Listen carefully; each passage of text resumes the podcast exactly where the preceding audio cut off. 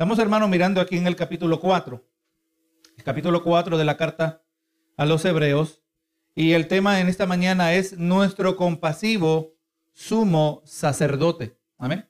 Usted sabe que hoy la gente procura satisfacer sus necesidades o intereses espirituales de diversas maneras.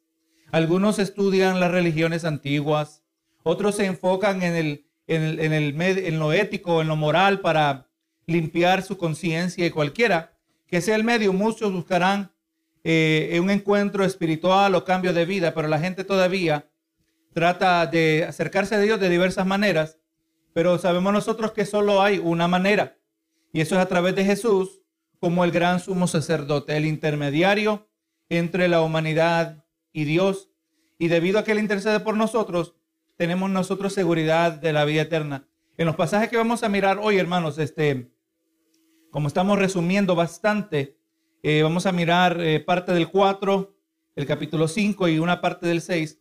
Pero vamos a mirar cómo se nos pinta eh, algo, vamos a aprender algo o se nos va a recordar algo acerca de Jesucristo. Pero de la misma manera nos deja saber por qué es importante que nosotros sepamos. Nosotros muchas veces si no tenemos cuidado le damos una mirada a estos pasajes y no le damos la importancia, pero en este caso se nos deja saber la importancia, por qué es importante. Esto tiene eh, impacta nuestro diario vivir, la manera que nosotros miramos a Jesucristo. Vamos mirando que Jesús no fue simplemente el sacrificio, la carta de los hebreos nos va a enseñar mucho más que eso, gloria a Dios. Jesús desempeñó, eh, hermano, usted sabe que la muerte de Cristo, Cristo no solo eh, llenó el requisito por nosotros, ¿verdad? Él aplacó, él aplacó, no solo fue el sustituto por nuestros pecados, pero al mismo tiempo aplacó la ira de Dios. Amén. Pero al mismo tiempo fuimos declarados justos delante de Dios y al mismo tiempo fuimos declarados santos delante de Dios. Muchas cosas están ocurriendo. Porque mucho fuera que Cristo muere, amén, y paga por mis pecados, pero yo sigo, sigo, sigo siendo la misma persona. Amén. O sea que no hay transformación si no fuera por todo lo que hizo Jesús. Y vamos a lo que vamos a estar mirando en esta mañana. Eh, la verdad central es Jesucristo ministra eh, como nuestro compasivo sumo sacerdote. Este detalle es importante. Él no es un distante líder. Amén. Si es uno que es uno que está cercano. Yo creo que, hermano, qué triste es sentirse uno. A veces uno, si uno se permite, cae en una mentalidad de víctima. Nadie me entiende. O a veces decimos, nadie me llama, nadie me habla, nadie me busca, ¿verdad? Nadie. Gloria a Dios. Nadie comprende en la situación que nos encontramos. Y es posible que eso sea cierto, pero humanamente hablando. Pero vamos a mirar que ese nadie no califica, porque siempre hay alguien y ese alguien se llama Jesucristo. Vamos a mirar que Jesús, por supremo que es, por supremo que es, por sublime, por majestuoso que es, Él está cercano y este detalle es muy, muy importante en la clase de hoy. El versículo clave, como dice Hebreos 4:14, por tanto, entendiendo, por tanto, teniendo un gran sumo sacerdote que traspasó los cielos, Jesús el Hijo de Dios, retengamos nuestra profesión. Ese verso lo vamos a visitar más en detalle un poco más adelante. Nuestras metas en esta mañana es que podamos explicar lo que significa decir que podemos acercarnos a Dios con confianza. Amén. Entendamos la profundidad de algo que, que lo tomamos por sentado, que lo tomamos si no tenemos cuidado como que fuera un derecho. Amén. Nosotros no tenemos un derecho de acercarnos a Dios. Sino, gloria a Dios, que entendamos que hay un, profundo significado. Mucho tuvo que estar en juego, mucho tuvo que llevarse a cabo para concedernos a nosotros hormigas, a nosotros gusanos, o mejor dicho, vamos a decir a nosotros polvo. ¿Verdad? La, el salmista dijo que Dios se acuerda de que somos polvo. Nosotros que somos polvo tenemos acceso a Dios. Eso no es un leve privilegio. Gloria a Dios. También que podamos reconocer el significado, así como la bendición de llamar a Cristo nuestro gran sumo sacerdote. Así que usted tiene que corregirse. Quizás yo no voy a estar ahí para corregirle o para animarle de otra manera. Pero cuando usted cae en uno de esos ciclos donde señalamos a todo mundo que no me llama, que no se interesan de mí, usted mismo párese en seco. Porque la palabra nos deja saber que siempre hay uno que intercede por nosotros. Amén. Jesucristo. Y al mismo tiempo, cuando yo digo que nadie ora por mí, yo no lo sé porque yo no conozco la mente de todo el mundo. Amén. Así que no puedo decir que nadie ora por mí. Aleluya. De cualquier manera, Dios siempre está ministrando nuestras vidas. Tercero, que podamos apreciar la importancia de la esperanza de la vida cristiana. Incluso el por qué podemos confiar nuestras, eh, nuestra esperanza en Cristo. O sea, porque vamos a mirar por qué Cristo es digno de esperanza. Amén. No es que es una buena idea. Usted sabe que en el mundo, el mundo, el, incrédulo habla, dice el incrédulo, especialmente ahora que se acerca el día de Thanksgiving, dicen es bueno dar gracias. Aunque tú no creas en Dios, es bueno dar gracias. O dicen también, si tú no crees en Dios, pero es bueno orar, se ha encontrado, se han hecho estudios que las personas que oran, no importa quién ores, invéntate a alguien, dice. No importa quién ores, es terapéutico. Y es posible que sea cierto hasta cierto punto, pero el beneficio de la oración solo se encuentra en orar al Dios verdadero, ¿verdad? Gloria a Jesús. Pero vamos a mirar, hermano, que aunque es buena idea mantener una esperanza, pero vamos a mirar que tiene lógica tener esperanza en Cristo. La palabra, vamos mirando, cuando usted mira el trato de Dios con Israel, en el libro de Isaías, Él le dice, vengamos y hablemos, entendámonos. Dios quiere razonar con nosotros. Dios no quiere que aprendamos solo a golpes. Le voy a decir, hermano, muchas veces nosotros atrasamos o impedimos los propósitos de Dios en nuestras vidas porque no estamos razonando, porque no estamos meditando. Usted lee el libro del profeta Ageo. Eh, el profeta Ageo había sido enviado por Dios porque eh, el pueblo que había vuelto del cautiverio babilónico, eh, como experimentaron una serie de, de oposición, un poco de oposición, y pararon la construcción de la ciudad, pararon la construcción del templo. ¿Y qué estaba diciendo de parte de, Dios? Decía el profeta Geo. ¿Qué le pasa a este pueblo que dice, todavía no es tiempo, todavía no es tiempo de construir la casa de Jehová? ¿Y cómo es posible que la casa de Jehová esté en escombros y sus casas están artesonadas? Sus casas están como de lujo. ¿Cómo es que ustedes dicen que no es tiempo? Y entonces el Señor les dice, meditad sobre vuestros caminos. Amén. Pónganse a pensar que no están haciendo bien. Podemos decir hoy también, hermano, tú que estás siendo negligente con Dios, Ponte a pensar que no estás haciendo bien cuando no le das la prioridad que merece el creador del universo. Yo le garantizo que si usted no le da prioridad al, creador del universo, él va a asegurarse de hacer algo para que usted ponga sus ojos en él por su misericordia. Algunas personas es un accidente automovilístico. Otras personas es eh, cáncer. Otras personas es enfermedad. Otra, ¿Quién sabe qué problema? Por adentro y fuera. ¿Para que Para que tornemos nuestro corazón. Yo miro a las personas, hermano, yo miro creyentes o, o gente que por lo menos profesan fe. Y yo digo, esta persona está esperando una crisis. Y cuando le venga la crisis, no le va a gustar y no va a estar preparado. Amén. No, no, seamos inteligentes. Amén. Seamos sabios. Meditemos sobre cómo estamos viviendo. Razonemos. Vamos a mirar, vamos a mirar que sí tiene sentido poner nuestra confianza en Cristo Jesús. Amén. Que hermano, yo muchos años atrás, eh, eh, alguien estaba escuchando a alguien que decía, lo decía como de, como de un poco de, chiste. Decía, dicen que Cristo es la respuesta. Pero dice, ¿cuál es la pregunta? Si Cristo es la respuesta, ¿cuál es la pregunta? Una pregunta legítima, aunque lo decía un poco de comedia. Pero hermano, suena simplístico decir que la persona de Jesucristo es la solución a todas tus necesidades Suena muy simplístico, pero hermano, es que no entendemos a Cristo. Cuando escuchamos esa explicación es porque no entendemos las profundidades de Cristo. Hermano, e, el escenario, usted va a ver que la carta de los hebreos se trata de Jesús. Si usted no se emociona hoy de la persona de Jesucristo, ¿cómo se va a emocionar de la gloria venidera en el cielo que Dios tiene preparado, que la recompensa es Dios mismo? Si ahora yo le voy a decir, hermano, y esto usted decida dónde usted se coloca, pero si usted no se emociona de Cristo ahora mismo, lo más probable es que usted no va para el cielo. Usted decida si eso le aplica. Porque Cristo es la recompensa.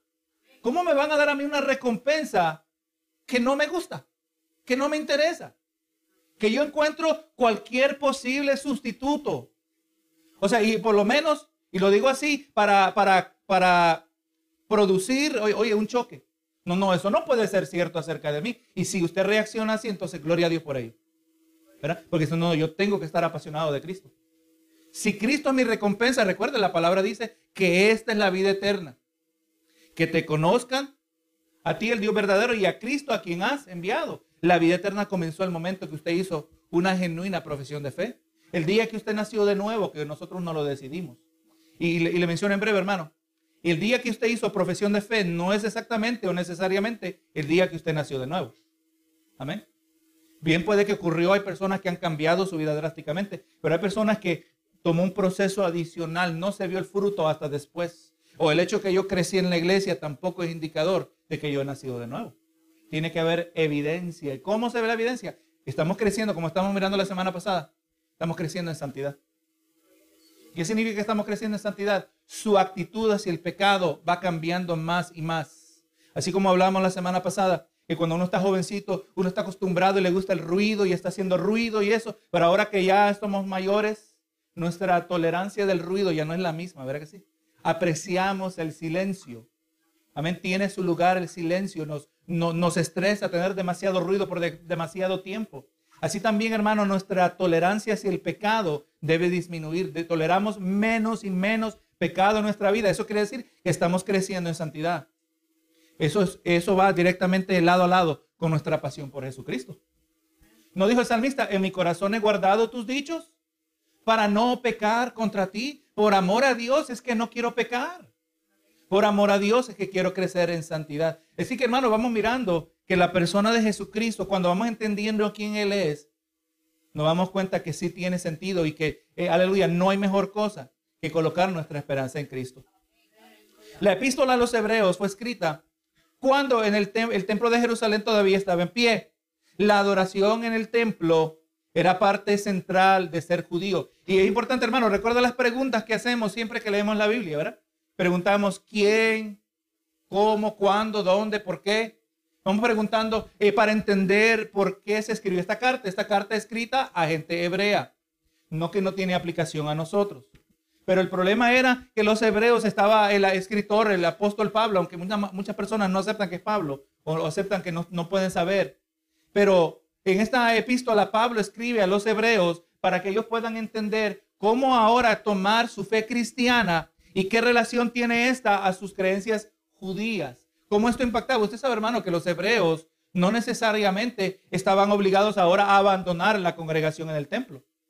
Amén. Ahora, pero ¿cómo era su fe cristiana? ¿Cómo se observaba la fe cristiana? En luz de tener que guardar el día de reposo.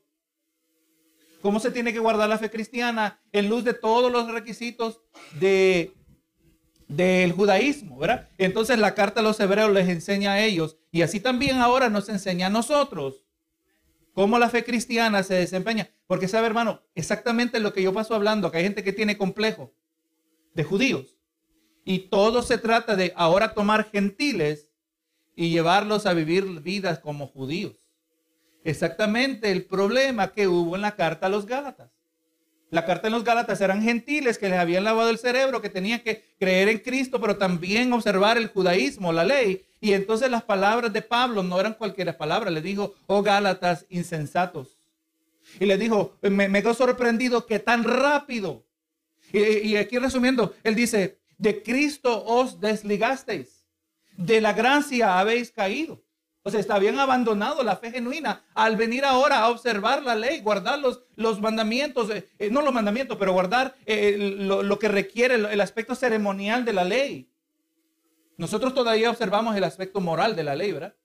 Pero ellos estaban observando lo que era la ceremonia, los festivos. Todavía hoy hay iglesias que requieren las primicias al comienzo del año. ¿Cómo se sentiría usted de repente, hermano, que le digo que el primer cheque del año que usted tiene que darle al Señor? Damos gracias al Señor, hermano, que no somos sujetos a tal abuso. Especialmente cuando cada pesito, ¿verdad? Uno vive de cheque a cheque y ahora está pidiendo. Ahora yo no estoy en contra de un hermano que siente de parte de Dios darle algo al Señor, pero eso es entre la persona y Dios, ¿verdad? Pero no podemos decir que eso es lo que Dios requiere de nosotros. Y, es, y por eso todavía la carta a los hebreos es aplicable para nosotros. Pero la mentalidad era el judío, adoraba en el templo todas las semanas.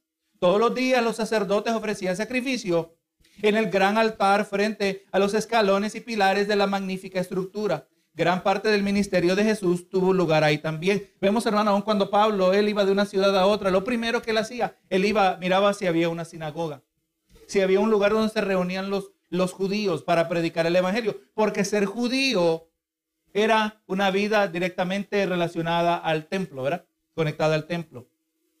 Sin embargo, eh, como hemos comentado, estos creyentes judíos lucharon y entre otras cosas con la necesidad de adorar en el templo. O sea, ahora sirven a Cristo, ahora se congregan entre ellos, pero entonces, ¿qué hacemos? ¿Seguimos yendo al templo? Estaban preocupados, ¿verdad? ¿Cómo integrar? Eh, algunos de ellos se sintieron tentados a dejar eh, de lado su fe en Jesús porque habían confiado durante tanto tiempo en los sacrificios de animales para acercarse a Dios, ¿verdad? Y le digo, hermano, y ahí donde nosotros tenemos que pedirle al Señor, porque especialmente ahora que llevamos tiempo en los caminos del Señor, hay cosas que hemos aprendido desde el comienzo, pero las aprendimos y no nos dimos cuenta que no necesariamente eran bíblicas. ¿Verdad que sí? Sino eso es lo que nos enseñaron y en esencia esas son nuestras tradiciones. Y muchas veces, y yo lo he visto, hermano, lo he experimentado personalmente hablando con otras personas, que cuando les le confronta con la palabra, y quizás confrontar no es la palabra correcta, pero cuando se les presenta la palabra para decir, hermano, mira, esto no necesariamente es bíblico, así que no necesariamente tenemos que hacerlo, no lo quieren abandonar, ¿verdad? Porque así somos nosotros, somos, como dicen los americanos, somos criaturas de hábito, amén. Nos gusta lo familiar, tenemos, retenemos las costumbres y no todas ellas son malas, ¿verdad? Pero cuando algo impacta la manera que nosotros adoramos al Señor. Usted sabe, hermano, que eh, me estaba contando un pastor que estaban, eh, eh, que la iglesia estaban en un proceso de, de, construir un templo. Y en muchos templos, era un templo bastante grande, el altar tenía una plataforma principal donde quizás hay donde se para el que canta, el que va a ministrar en la alabanza, pero siempre hay un escalón más alto, era una plataforma más alta donde se para el pastor para predicar. Pero en este caso, en los planes de esa iglesia, solo había una plataforma. Amén.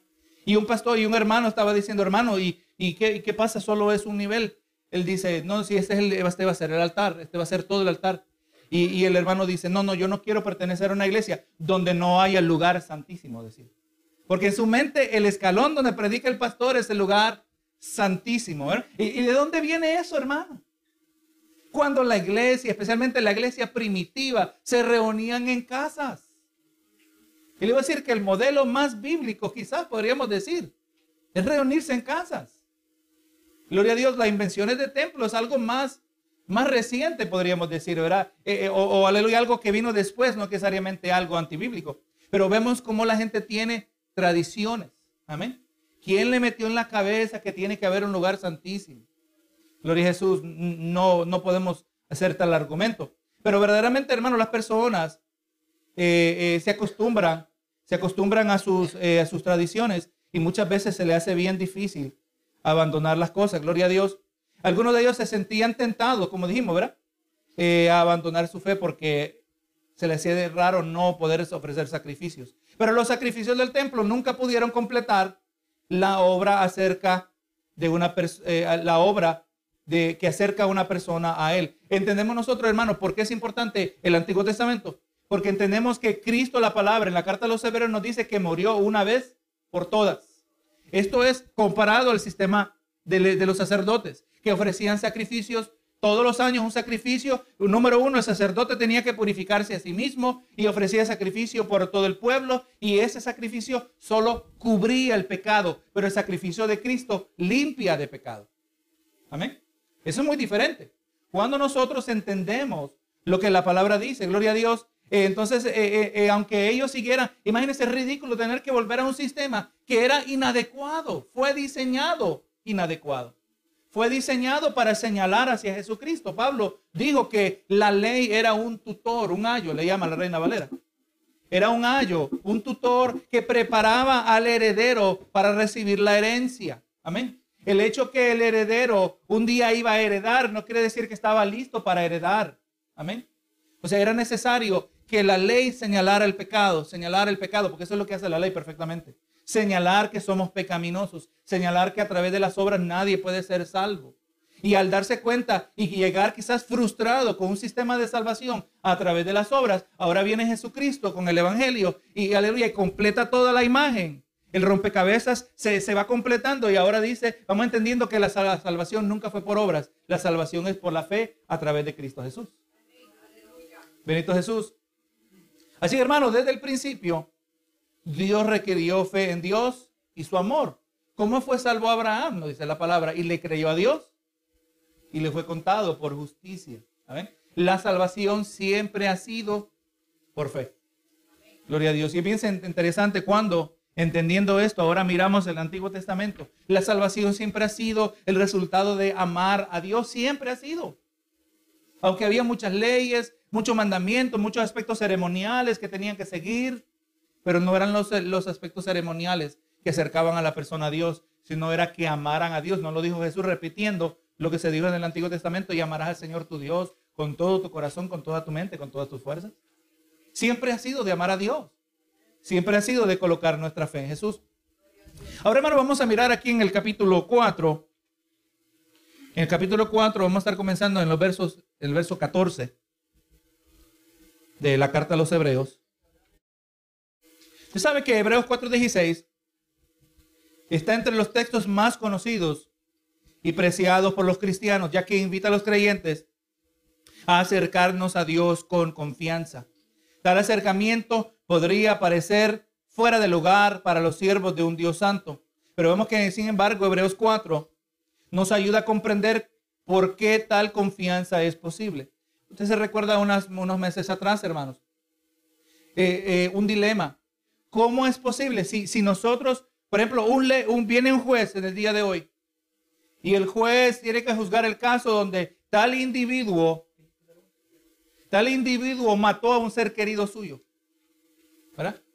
Y usted entiende que eso, este juez va a traer, eh, va a decretar el veredicto. Y ahora el juez resulta bien misericordioso. Y aquel que, que mató a su ser querido, sea por negligencias o asesinato, sea como sea, él se presenta arrepentido delante del juez. Y el juez lo deja ir libre con la condición de que jamás lo va a volver a hacer. ¿Qué usted va a pensar acerca de ese juez? un juez injusto. Pero no es exactamente lo que Dios hizo con nosotros. Amén. Una serie de malhechores, arrogantes, blasfemos, viciosos, drogadictos, perversos en todas maneras. Y es exactamente lo que Dios hizo con nosotros. ¿Cómo puede Dios permanecer justo y al mismo tiempo perdonar el pecado? Porque es imposible que nosotros podamos hacer restitución por nuestros pecados. Es imposible. Amén. Entonces hay un grande dilema. Y el dilema se resolvió en la persona de Jesucristo. Amén. Cristo. Aleluya. Por lo tanto, vamos mirando que este asunto de acceso a Dios, que viene a un individuo por el perdón de sus pecados, había un grande, vamos a llamarle un grande dilema filosófico, moral. Como un Dios que es justo y que debe pagar cada uno conforme a sus pecados, como al mismo tiempo puede perdonar pecados y permanecer justo. Exactamente, verá, en Cristo Jesús. Por eso es que nosotros podemos poner nuestra confianza en Cristo. En las lecciones anteriores señalamos que Pablo ya había mostrado que Jesús era exaltado por encima de los ángeles y aún por encima de Moisés. El hombre a quien los hebreos, los lectores de esta epístola, veían como el más grande de todos los líderes y profetas. Este exaltado papel sacerdotal elevó a Jesús por encima del sacerdocio del Antiguo Testamento que primero ofrecía sacrificios por sus propios pecados antes de ofrecer sacrificios por los pecados del pueblo. Recuerda, hermano, vamos a resumir aquí la carta a los hebreos en unas cuantas palabras, ¿verdad? Nos deja saber que todo a través de Jesús es mejor. Cristo es sacerdote, un mejor sacerdote de un mejor pacto con mejores promesas. Amén. Y es lo que hace eh, Pablo en esta epístola donde él muestra por qué Cristo es mejor que cualquier otro sacerdote. ¿Por qué Cristo es mejor que cualquier otro sacrificio? Porque el, ministerio de Cristo nos brindó mejores promesas que las que tenía Israel en el antiguo pacto. Por lo tanto, ninguno de nosotros nos vamos a ver inclinados a traer de, volver algunas raíces hebraicas. Es ridículo. No, no, Cristo es, murió eh, eh, el sacrificio perfecto. Y Jesús eh, aleluya, mejor que cualquier sacerdote, porque el sacerdote para antes de ofrecer sacrificio tenía que purificarse, pero Cristo no tenía pecado, nunca pecó. Vivió, murió y resucitó como sacrificio perfecto por el pecado y luego ascendió a los cielos y ahora intercede por su pueblo como el gran sumo sacerdote, perfecto y preeminente, a diferencia de los sacerdotes del Antiguo Testamento, su sacrificio fue una vez para siempre. Es lo que estábamos hablando el miércoles. Por eso nosotros no creemos en la doctrina de lo que se llama la transubstanciación. Los católicos creen que el pan, la, hostia y el, jugo que se va a ofrecer en la misa se convierten, cuando es consagrado, se convierten literalmente en la carne y la sangre de Cristo y por lo tanto es como que Cristo está volviendo a ser sacrificado cada vez que se participa de la misa.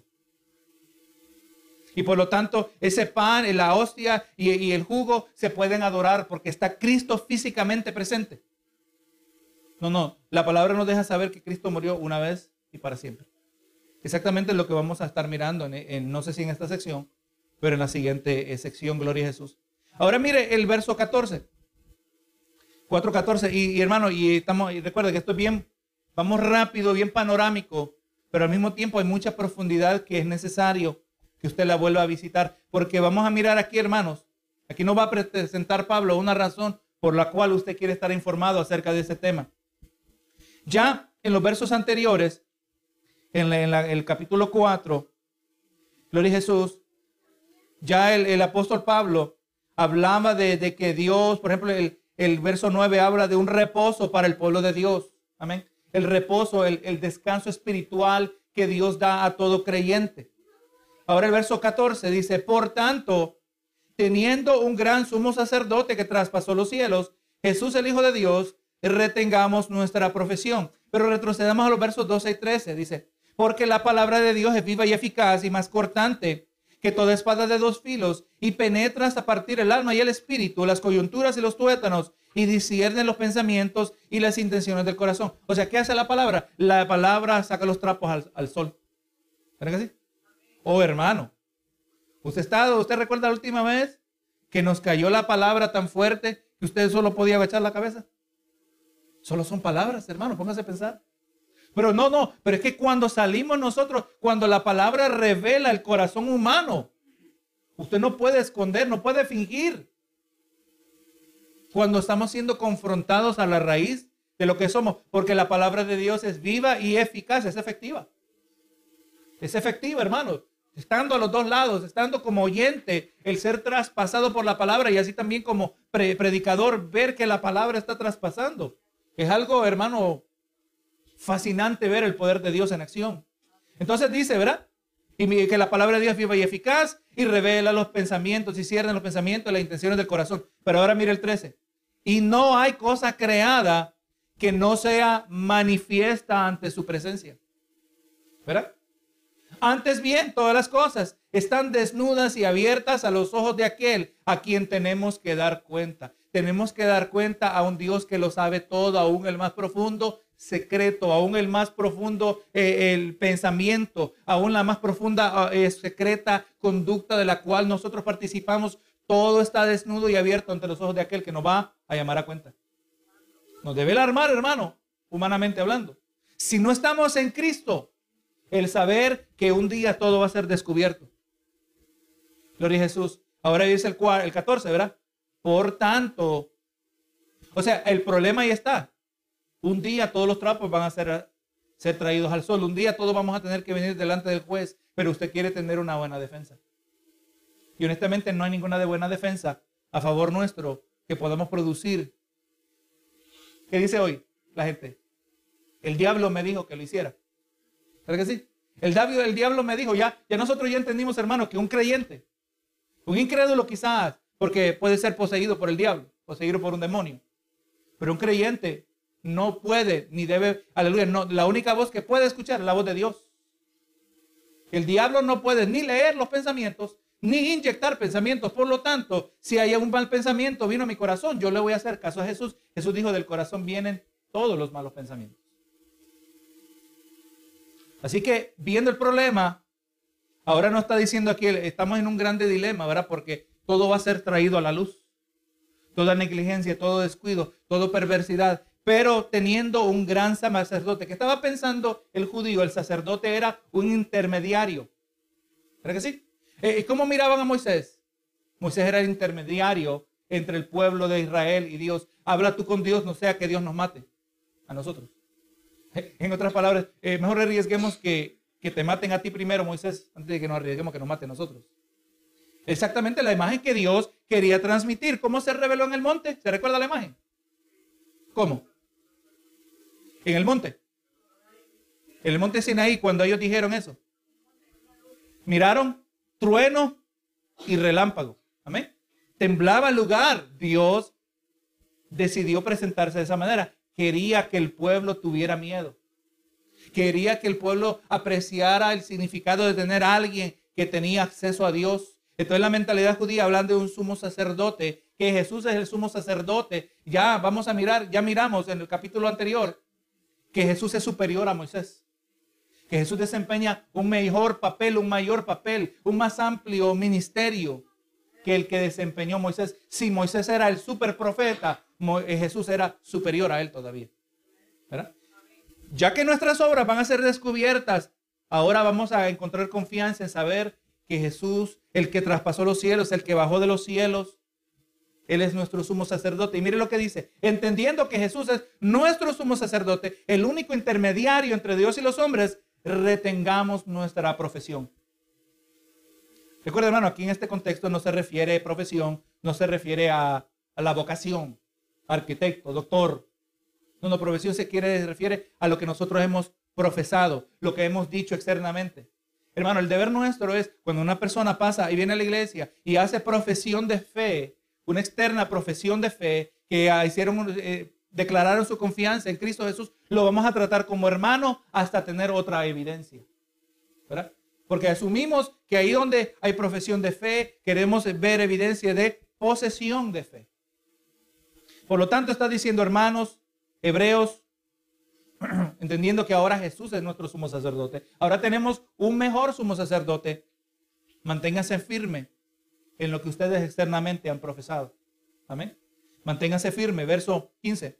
Porque no tenemos un sumo sacerdote que no pueda compadecerse de nuestras debilidades. Porque dijera el judío, oye, pero es que si está diciendo que Jesús ahora es nuestro sumo sacerdote, pero Jesús es Dios. Él no es humano como nosotros. O por lo menos eh, fuera la, mentalidad inicial sin ver lo que la palabra dice. Pero aquí nos dice que no tenemos uno que no pueda compadecerse, sino uno que fue tentado en todo, según nuestra semejanza, pero sin pecado. Gloria sea el Señor. Así que hermano, eh, aleluya, vamos mirando que eh, Jesús es el perfecto sacerdote superior a Moisés, pero sin la mancha del pecado. Y ahora el 16 entendiendo ahora quién es Jesús para nosotros, ya miramos quiénes somos nosotros. Nosotros estamos sucios, nuestras obras son reveladas por la palabra, quedamos desnudos, aleluya, e, en nuestro pecado.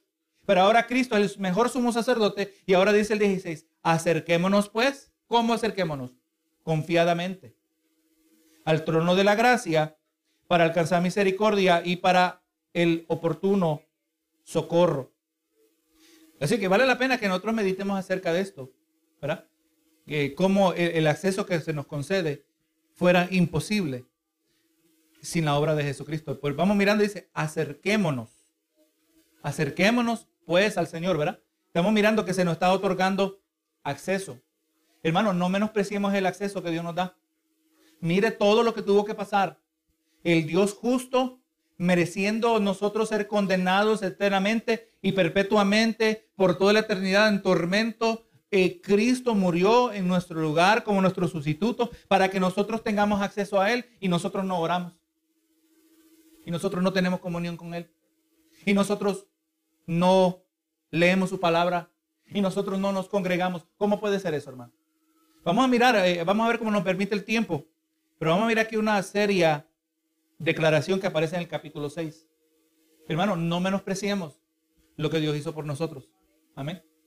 Cuando, cuando venimos a Dios, cuando, oh, por ejemplo, usted va al trabajo, cualquier clase de labor que usted esté haciendo dentro o fuera de la casa, eh, usted tiene que hacer lo mejor conforme a su habilidad.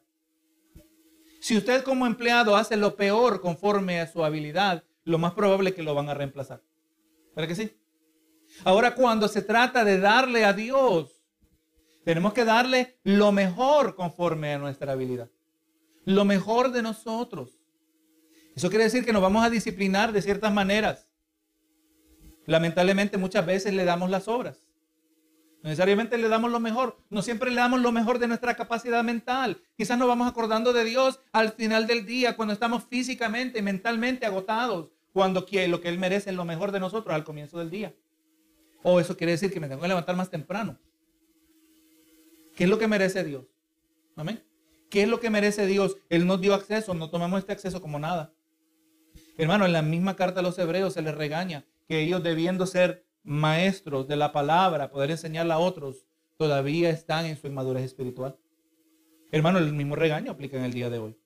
Pero no, hermanos, acerquémonos como confiadamente. Sí, aunque la, la luz, la palabra trae todos mis trapos al sol. Todas las cosas están desnudas ante sus ojos, ante aquel que vamos a rendir cuenta.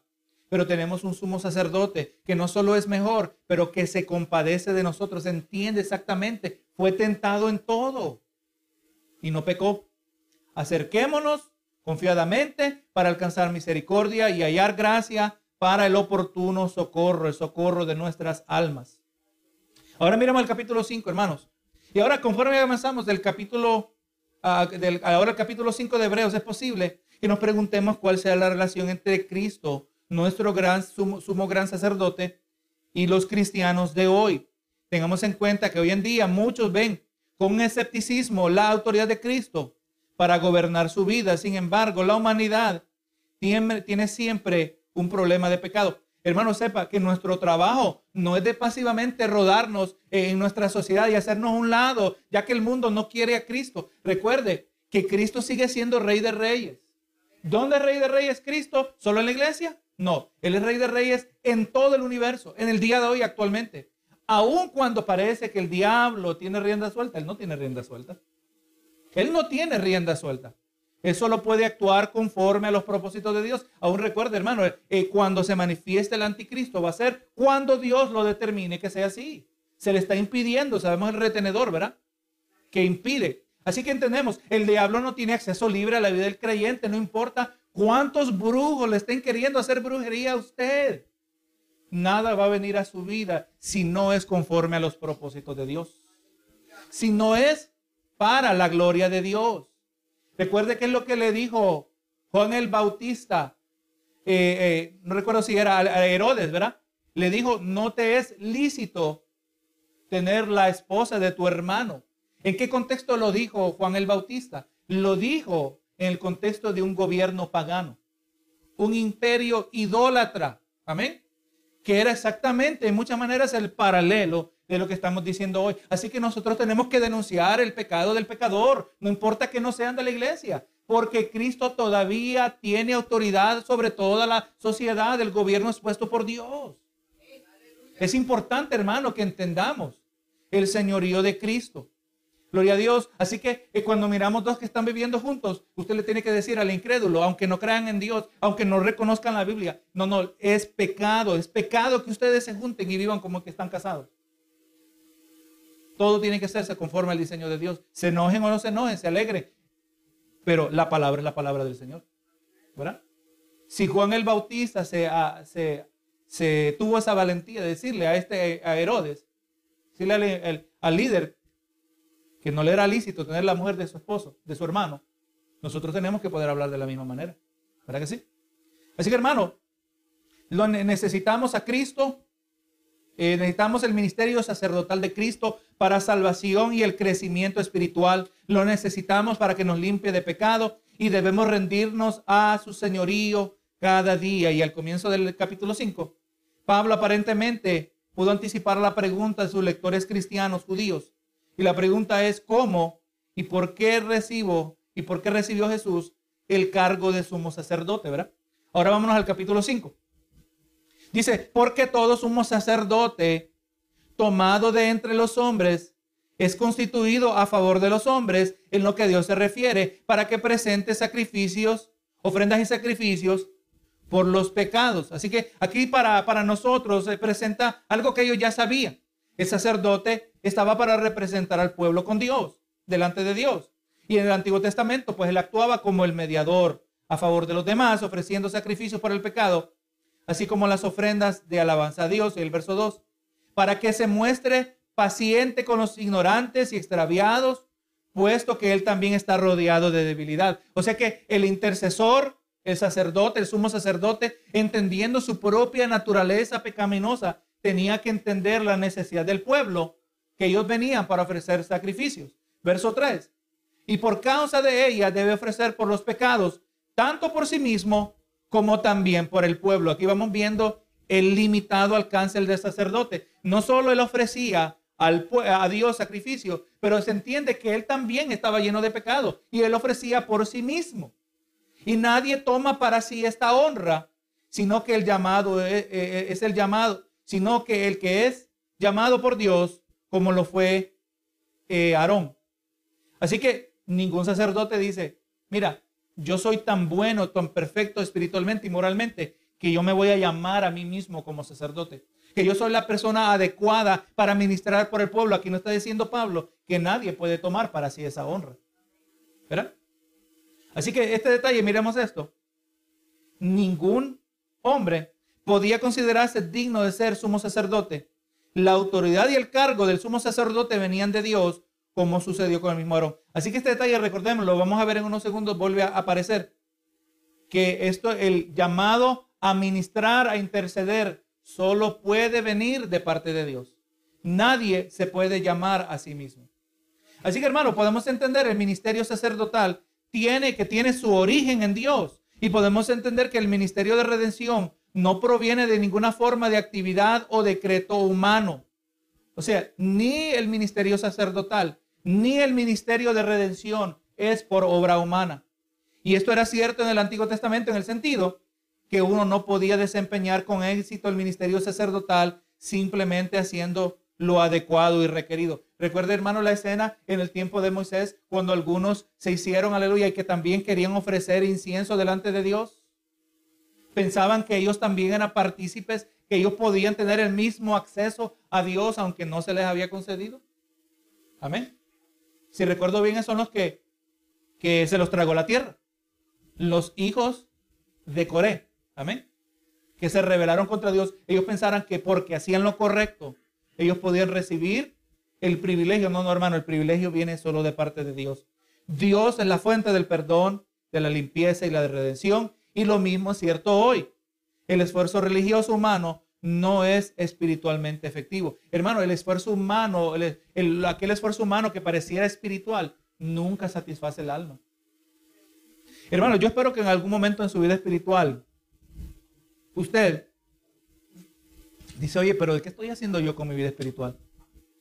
Culto tras culto, siempre lo mismo, escucho siempre lo mismo, pero ¿qué hay de diferencia en mí? Amén. Esa es una pregunta profunda y legítima. Amén. La meta es venir a cienes y miles de cultos. La meta es cantar cienes y miles de alabanzas a lo largo de sus años en la vida cristiana. ¿O habrá algo más? Oh, claro que hay algo más. Gloria a Dios, nuestro trabajo es ganar almas, pero no ganar almas de manera sistemática o religiosa o de manera un requisito ceremonial. No, no, hermano, lo hacemos porque estamos apasionados por Cristo, porque hemos experimentado y vivimos, vivimos o experimentamos las repercusiones de ser perdonado por Dios el tener paz en nuestras almas, el sentir el amor de Dios, el sentir el apoyo de Dios en las pruebas en nuestras vidas, el no vivir desesperados, pero más bien lleno de esperanza, el tener la paz que sobrepasa todo entendimiento, el tener un amor que, va más allá, más ancho de lo que podamos entender. ¿Y qué va a producir, hermano? El tener las buenas nuevas. ¿Usted tiene las buenas nuevas? ¿Usted ha tenido buenas noticias en su vida que usted quiere, tiene que contárselas a alguien? Usted no espera a la primera persona que se le cruce en el camino para contarle lo bueno que le ha acontecido. Claro que sí, yo creo que todos nos podemos identificar con eso. Mira lo que me pasó. Mira lo que me dieron. Aún hasta el niño más pequeño se puede identificar con eso, ¿verdad que sí? Pero ¿cómo somos nosotros? ¿Verdaderamente tenemos las buenas nuevas del Evangelio? Tenemos que contárselo. ¿Se ve usted, hermano, que uno puede callar de hablar de Cristo? Si usted no se siente así, con razón se siente aburrido en la iglesia. Amén. Con razón nos hacemos la pregunta y, no es una pregunta que yo no me he hecho a mí mismo. Pero cuando tenemos las buenas nuevas, vamos a ver que la palabra sí es viva y eficaz. ¿Cómo se siente usted cuando está en un régimen donde está comiendo más saludable? Cuando se siente bien, uno se siente, mira, estoy comiendo más saludable, el cuerpo se siente mejor, me siento, siento más energía. Y usted dice, ¿qué pasaría si yo sigo haciendo esto? ¿Cómo, me, cómo sería, cómo fuera restaurada mi salud?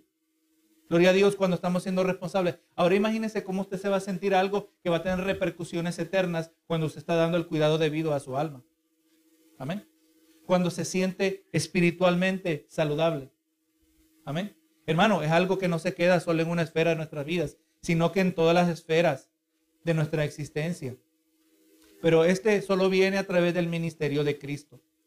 Ahora, hermano, miramos los versos 5 al 10 y vamos en mente que que la fe cristiana se basa en una, comprensión bíblica de quién es Jesús y lo que logró mediante su ministerio y sacrificio. Y ahora los versos 5 al 10, hermanos, son fundamentales para que podamos entender o comprender el ministerio de Cristo al quitar nuestros pecados y transformar nuestra vida. Así que ya miramos el verso 4, nos dijo, verá que nadie puede tomarse esa honra de tomar el ministerio de venir delante de Dios. Y así dice el 5, así tampoco Cristo se glorificó a sí mismo haciéndose sumo sacerdote. Así que ni los sumos, los sumos sacerdotes en el tiempo de los hebreos se llamaban a sí mismos, tampoco Jesús se llamó a sí mismo. Es lo que nos está diciendo, sino el que le dijo, tú eres mi hijo, yo te he engendrado hoy. Como también dice en otro lugar, tú eres sacerdote para siempre según el orden de Melquisedec. Jesús es sacerdote conforme al orden de Melquisedec. Eh, todos los sacerdotes del Antiguo Testamento eran sacerdotes conforme al orden de Aarón. Amén. O sea, de las doce tribus, entre la tribu de Leví estaban todos los sacerdotes, pero los sumos sacerdotes tenían que ser descendientes de la tribu de Leví, específicamente ahora hijos de Aarón. Amén. Los levitas todos podían ministrar en el templo, pero no todos podían ser sacerdotes solo los descendientes dentro de la tribu de Leví, los descendientes de Aarón. Pero ahora sabemos que eran un orden natural. Vivía el sacerdote, podía ministrar, pero eventualmente, si era, creo, si recuerdo, era como los 50 años, ya no podía seguir ministrando, tenía que dar lugar a otro, y así era, venía y era reemplazado generación tras generación. Pero ahora Jesús es sacerdote según el orden de Melquisedec. La palabra nos dice que Melquisedec fue aquel sacerdote a quien Abraham le ofreció Amén, el diezmo. Melquisedec es un personaje bien misterioso. Nos deja saber, y aún en la misma carta de los hebreos se nos dice, que es un hombre sin genealogía. O sea, no hay, se puede trazar sus antepasados. No tiene principio, no tiene fin. Ese suena como Jesucristo. Amén. Eh, sorprendentemente, no muchos, eh, o aleluya, son todavía algunos que no son de esta posición. Yo considero que Melquisedec que aparece en el Antiguo Testamento es una cristofanía. Amén. Una aparición de Cristo antes de su encarnación en el Nuevo Testamento. Y ahora Jesús, sacerdote para siempre, según un orden de sacerdocio que es eterno. El único que es eterno es Dios, hermano. O sea, ya vamos mirando por qué el ministerio de Jesús es un ministerio sacerdotal, es superior al de, de Abraham, al de Aarón. Superior al de Aarón, porque en Aarón todos morían, pero en el caso de Jesús, el orden nunca murió, el orden de Melquisedec, ni el sacerdote Jesús, eh, aleluya, murió y es sacerdote para siempre. Él todavía intercede por nosotros en el día de hoy. Él es todavía nuestro sumo sacerdote. Verso 7. Y Cristo en los días de su carne ofreciendo ruegos y súplicas con gran clamor y lágrimas al que le podía librar de la muerte, fue oído a causa de su temor, temor reverente. Aquí está haciendo Pablo referencia a las lágrimas que Jesús derramó en el jardín del Getsemaní. ¿verdad? Estaba gimiendo, ¿verdad? estaba experimentando, él, eh, mostrando que humanamente entendía lo que estaba por delante. Y aunque era hijo, por lo que padeció o por, por lo que aprendió, perdón, y, y aunque era hijo, por lo que padeció, aprendió la obediencia, o sea, experimentó esa obediencia y habiendo sido perfeccionado, y importante ese detalle, aquí no está hablando de perfección moral, Jesús ya era perfectamente moral, la palabra que es usada en el sentido de que fue completado. Y habiendo sido completado, vino a ser el autor de nuestra salvación para todos los que le obedecen y fue declarado por Dios sumo sacerdote según el orden de Melquisedec.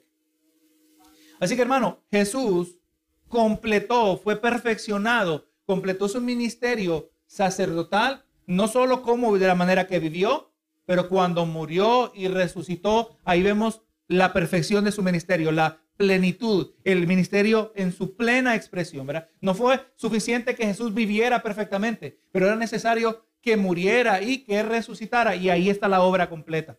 Y es a eso que se está refiriendo Pablo en esta sección. Ahora el verso 11. Acerca de esto, y aquí está la acusación, acerca de esto tenemos mucho que decir y difícil de explicar por cuanto os habéis hecho tardos para oír. El tema no es que necesariamente sea difícil. Por ejemplo, un niño que no sabe leer, usted le enseña a memorizar palabras y cómo deletrearlas, es sumamente difícil, ¿verdad? Aún hasta una corta, una pequeña palabra, cuando no sabe nada de letras, algo tan simple como deletrear gato, ¿verdad? Ese hace difícil para un niño que no ha aprendido. Exactamente es eh, aquí lo que miramos. Dice, hay mucho más que decir acerca del tema mucho más que se puede aprender, pero lamentablemente Pablo entendió, miraba a su audiencia y esto se hace difícil de explicar, no porque sea difícil, sino porque ustedes son tardos para oír. Le está diciendo ustedes, eh, son torpes, dice otra traducción. O, eh, dice, son torpes en su entendimiento. O sea, hermano, aquí en la epístola a los hebreos vemos otra, otra temática que surge. La expectativa de crecimiento. Amén la expectativa del madurar del creyente. Si usted es un hijo de Dios, usted no solo puede saber Juan 3:16. Hermano, y es bueno que eh, usted se encuentre en conversaciones donde usted se da cuenta que se le hace difícil explicar ciertas, ciertos conceptos de la palabra. Es bueno. Para que cuando usted se da cuenta que, que no se le hace claro, ahora usted va a hacerlo responsable y va a pedir que le vuelvan a enseñar, que le vuelvan a explicar para que no le vuelva a pasar la próxima vez. Porque si no, seguimos siendo tardos para oír. Amén. Somos tardos en retener. Hermano, usted tiene que hacer todo lo posible para aprender. Hermano, usted me ve que yo hablo de muchas cosas y no me jacto de esas, no me jacto de ninguna de estas cosas. Pero esto no es porque yo tengo una mejor memoria que usted. Esto no es porque yo soy mejor que usted o superior. No, no, hermano, es porque se invierte el tiempo. Hay que invertir el tiempo. Gloria a Jesús para aprender la palabra del Señor verso 11. Eh, aunque no está incluido en la clase, pero quiero leer el verso 12, 13 y 14. Dice, ¿verdad? Que dice, habéis hecho tardos, habéis hecho tardos para oír, porque debiendo ser ya maestros después de tanto tiempo, tenéis necesidad de que se os vuelva a enseñar cuáles son los primeros rudimentos de la palabra de Dios, o sea, los principios. Y habéis llegado a ser tales que tenéis necesidad de leche y no de alimento sólido. Ahí está la expectativa. Usted tiene que, si usted pasa tiempo en, los caminos del Señor, tiene que llegar al punto que usted ya no está tomando leche, que está participando de algo sólido. O sea, hermano, ahí no está, aquí no está dando un jalón de oreja. Dios, a través del apóstol Pablo, ¿cuántos años llevas en la iglesia? ¿Todavía estás tomando leche espiritual? Usted ya debería ser maestro, dice Pablo, ¿verdad? Ustedes más bien se necesita que se les vuelva a enseñar lo básico, porque nunca aprenden lo básico. Y ahora el 14, el 13. Todo aquel que participa de la leche es inexperto en la palabra porque es niño, se, se ha quedado niño. Por, pero el alimento sólido es para los que han alcanzado madurez, para los que por el uso tienen los sentidos ejercitados en el discernimiento del bien y el mal. O sea, un creyente inmaduro no tiene discernimiento. Un creyente maduro no solo no toma de la leche, pero participa del alimento sólido, pero sabe distinguir entre lo que le, lo que, lo que le conviene y lo que no le conviene. Tenemos que, hermano, tenemos que crecer. Pagamos un gran, hermano, se paga grande precio. Y aquí no está hablando, hermano, de que no son salvos. Amén. Se está hablando que son inexpertos. Hermano, hay algo del Evangelio que se lo están perdiendo. Se, están, se están perdiendo las riquezas. Imagínese uno que cuando cocina su comida solo le sabe echar sal. Eso es todo. Pero usted sabe que hay otras especies, ¿verdad? Usted sabe que se puede sazonar la comida mucho más sabrosa todavía. Aunque quizás con sal podría disfrutarse, pero hay algo mejor todavía. Qué bueno probar un restaurante cuando le dice, oye, yo no sé cómo prepararon. O se le puede echar limón. Ahí se le puede echar pimiento, comino, Eh, hermano, cuántas cosas que nosotros quizás ni conocemos. Hermano, eh, el, el, Evangelio puede ser tan profundo, tan, más, tanto más profundo, y lo podemos disfrutar, pero cuando no maduramos o cuando no hacemos la parte que nos corresponde, nunca gustamos la bendición las ricas bendiciones del Evangelio de Jesucristo. Tenemos que crecer, tenemos que madurar. Y yo le digo que usted repase estos versos y que nos miremos en luz. Ya miramos, no podemos descuidar el acceso. Ya entendimos que tuvieron que vencer, que, tuvieron que ser vencidas grandes barreras. El juez justo en el eh, cómo podría perdonar al pecador y todavía permanecer justo lo hizo a través de Cristo para darnos acceso, para que nos acerquemos confiadamente, para alcanzar el oportuno socorro, para alcanzar misericordia. Tenemos acceso, aproveche el acceso. Aproveche el acceso, no lo desperdicie. Y con ese acceso crezcamos espiritualmente. Maduremos en la palabra. Amén. Tiene, tiene que crecer, hermano. Se está perdiendo algo, algo profundo si no lo hacemos. Bendito Dios, somos afectados como congregación. Imagínense, ¿qué es lo que hubiera dicho Pablo aquí? Si los hermanos, los hermanos hebreos no hubieran sido tardos para oír. ¿Qué más hubiera dicho? Dios lo sabrá, ¿verdad? Ahora, hermanos, vámonos al capítulo 6. Ya estamos aquí en la última sección. Pero mire, mire, mire el detalle aquí ahora, el capítulo 6, aunque no lo incluyó aquí en la clase el, comentarista, pero porque no necesariamente es el enfoque principal, este merece un enfoque por sí solo. Pero lo vamos a leer, el capítulo 6. Entonces ya diciendo, verá, ya habló, ya dio una regañada. Ustedes son tardos para oír, todavía participan de la leche, ustedes son inexpertos, ustedes no tienen buen discernimiento del bien y el mal, por tanto, dejando ya los rudimentos. O sea, dejen los rudimentos, vamos adelante a la perfección, o sea, vamos ahora hasta ser completos, no echando otra vez el fundamento del arrepentimiento de obras muertas, de la fe en Dios. O sea, vamos mirando que aparentemente aquí está diciendo Pablo que el que no madura, tampoco madura en su capacidad de comprender el perdón de Dios. ¿Usted ha visto creyentes que todavía andan cargando la culpabilidad de sus antiguos pecados? Me viene a mente una persona que conocí, que muchos quizás conocieron, que todo el tiempo estaba pidiendo perdón a Dios por sus propios, por los mismos pecados. No, hermano, qué diferente es ser saber que hemos sido completamente perdonados. Amén. Y esa está diciendo, no echando otra vez el fundamento del arrepentimiento de obras muertas, de la fe en Dios de la doctrina de bautismos, de la imposición de manos, de la resurrección de los muertos y del juicio eterno. O sea, todo esto que está mencionado aquí, usted como cristiano y aquellos hermanos en aquel entonces ya lo debían entender. ¿Qué es el bautismo? ¿Qué es la resurrección de los muertos? ¿Cuál es el arrepentimiento de pecados? ¿Cuál es la imposición de manos? Todo, lo, todo eso ya lo tienen que saber. Y, y esto haremos si Dios en verdad lo permite, porque es imposible. Y ahora viene este hermano, para los hermanos calvinistas, este capítulo se le hace bien difícil interpretarlo o por lo menos este, el que no recibe una explicación eh, se confunde. Porque dice, porque es imposible que los que una vez fueron iluminados y gustaron del don celestial y fueron hechos partícipes del Espíritu Santo y asimismo gustaron de la buena palabra de Dios y los poderes del siglo venidero y recayeron, sean otra vez renovados para arrepentimiento, crucificando de nuevo para sí mismos al Hijo de Dios y exponiéndole a vituperio. O sea, nosotros creemos que la salvación se puede renunciar. Eh, eh, eh, ahora justo mi vocabulario. Yo antes decía, creo que la salvación se puede perder. No, no es que se puede perder. Es que, es que nosotros la podemos abandonar, que es diferente. No es que yo esté esperando el momento de un descuido tan grande para quitarle la salvación. No, no, nosotros voluntariamente la renunciamos. Esa es una diferencia grande. Amén. Y ahora está diciendo aquí que aparentemente hay individuos que han estado tan cercanos, tan íntimamente relacionados con Dios, usando el vocabulario, ¿verdad? Fueron iluminados, gustaron del don celestial, fueron partícipes del Espíritu Santo, gustaron de la palabra. Y ahora estos se apartan. Es imposible, dice, que sean restaurados. Amén. O sea, hay individuos eh, que se apartan de Dios que conocían tanto de la palabra que al apartarse, la palabra que ellos conocían las acusó para siempre. Ellos no pueden volver. Ahora, ¿esto es cierto acerca de todo creyente que se aparta? No, no, necesariamente. Porque muchas veces muchos solo tenían una, super, una profesión superficial. Hay personas, hermano, que dicen, mira este hermano que se apartó. No, no, la pregunta es si verdaderamente conocía a Cristo.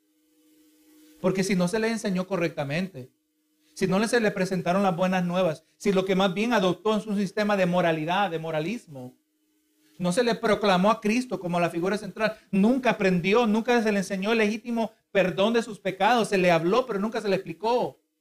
Se le habló de justificación, pero nunca se le explicó lo que es justificación. Entonces la pregunta es, ¿verdaderamente fue iluminado? ¿Verdaderamente gustó del don celestial? ¿Verdaderamente fue partícipe del Espíritu Santo? Nosotros no lo sabemos.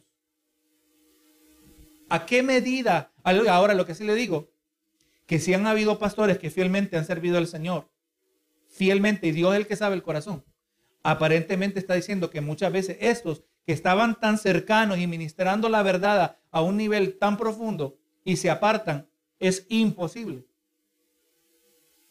Amén. Es imposible que puedan ser renovados al arrepentimiento.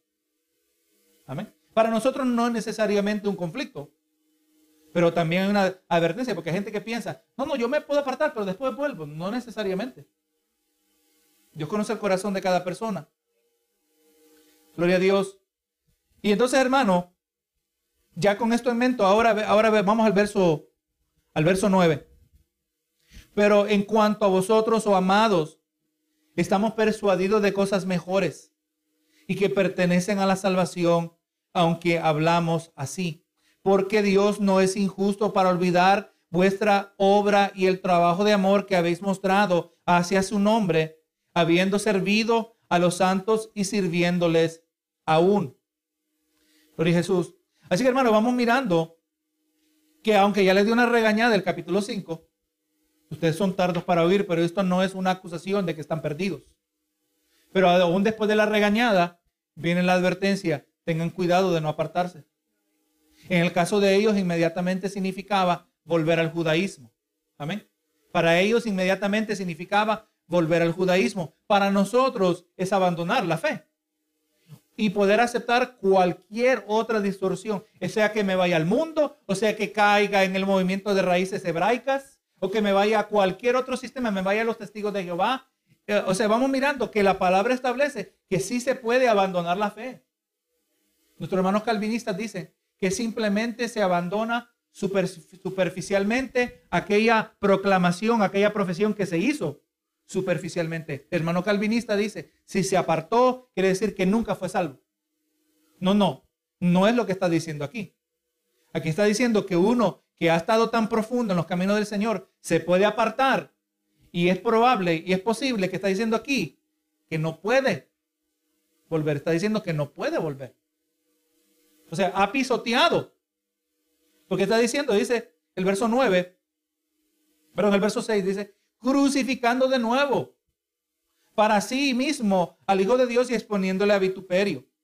O sea, exponiéndole a ser avergonzado. Gloria a Dios, Jesús no tiene que morir otra vez. Ya el sacrificio fue suficiente y esta persona gustó de él y se apartó. Pero Dios no es injusto. O sea, ustedes, Dios está mirando, le está diciendo a los hermanos hebreos, está, está mirando su conducta. Sí, son tardos para, para. Sí, son inmaduros. Todavía están gustando la leche. Pero por lo menos ustedes han mostrado amor hacia Dios. O sea, o sea que se puede ser de esta manera y todavía ser salvo. Pero el, regaño todavía aplica. ¿Para que sí? O sea, por lo tanto, yo veo un hermano inmaduro y dice, no, no, este hermano se va a perder. No, no, yo no puedo decir eso. Pero este hermano también está en peligro. Porque la carta de los hebreos continúa, eventualmente nos sigue hablando de la apostasía que es un tema que va a surgir en, quizá en la siguiente clase. Gloria a Dios. Entonces, hermano, miramos aquí, verá que se reconoce que ellos todavía, a pesar de todo esto, se mantenían eh, sirviendo, hacían, estaban sirviendo de alguna manera de servicio al ministerio de Dios. Mire cuán cristocéntrico ha sido el tema de hoy, ¿verdad? Es de Cristo, de Cristo se trata. Amén. Gloria a Jesús. Pero cuando Cristo no es central en la predicación, vamos a tener una variedad de cosas, como le digo, moralismo. Yo le puedo a usted convencer que es bueno que usted sea moral y es más, y usted todo lo externo usted lo hace, pero adentro, por dentro no está siendo transformado y eventualmente pierde el impulso. Entonces la pregunta es, ¿legítimamente gustó esta persona del don de Dios? ¿Legítimamente fue iluminado? Solo Dios lo sabe. A mí me parecía que sí, pero se apartó ¿Será que va a poder volver? Solo Dios lo sabe. O sea, le vamos a hablar de Cristo. Le vamos a hablar que vuelva. Pero ahora cuando dice que es imposible, no es que Dios cerró la puerta, pero que está hablando de un individuo que entendió tan profundamente el Evangelio que al abandonarlo pisoteó a Cristo. En sus, al salirse del Evangelio es como que le escupiera en la cara. Esa persona está tan endurecida que no es que Dios necesariamente se lo hace imposible, pero es que esa persona no permite que Dios sobre. Es como el blasfemo. El que comete la blasfemia contra el Espíritu Santo no es que simplemente no recibe el perdón de Dios, es que no le importa el perdón de Dios. ¿Amén? ¿Usted cree que al diablo le importará que Dios lo perdone? El diablo es tan malo que él no quiere, él no le interesa el perdón de Dios. Eh, y a veces los niños hacen esa pregunta, ¿y por qué Dios no perdona al diablo? ¿Será que Dios está tan enojado con el diablo que, que no le va a dar chance que se arrepienta? No, es que aunque se le dé chance, ¿usted conoce gente así? Que se le da el chance que se arrepienta, que se busquen de Dios y aún así no lo hacen, ¿verdad? O sea, cuando dice que es imposible, indudablemente es un factor de Dios porque Dios es el que abre, suaviza el corazón al Evangelio. Pero estamos hablando, yo me enfoco principalmente en el individuo que ya no quiere, ya pisoteó ya, aleluya, eh, sometió a, Cristo a vituperio, a, ser avergonzado, eh, como que si volviera es como que está volviendo a sacrificar a Cristo. Jamás pudiéramos permitir tal cosa. Entonces, hermanos, vamos mirando, verá que esto, eh, como nosotros miramos a Cristo, como nosotros nos miramos a nosotros mismos, tiene profundas implicaciones en nuestro diario vivir. La teología es altamente práctica. Amén.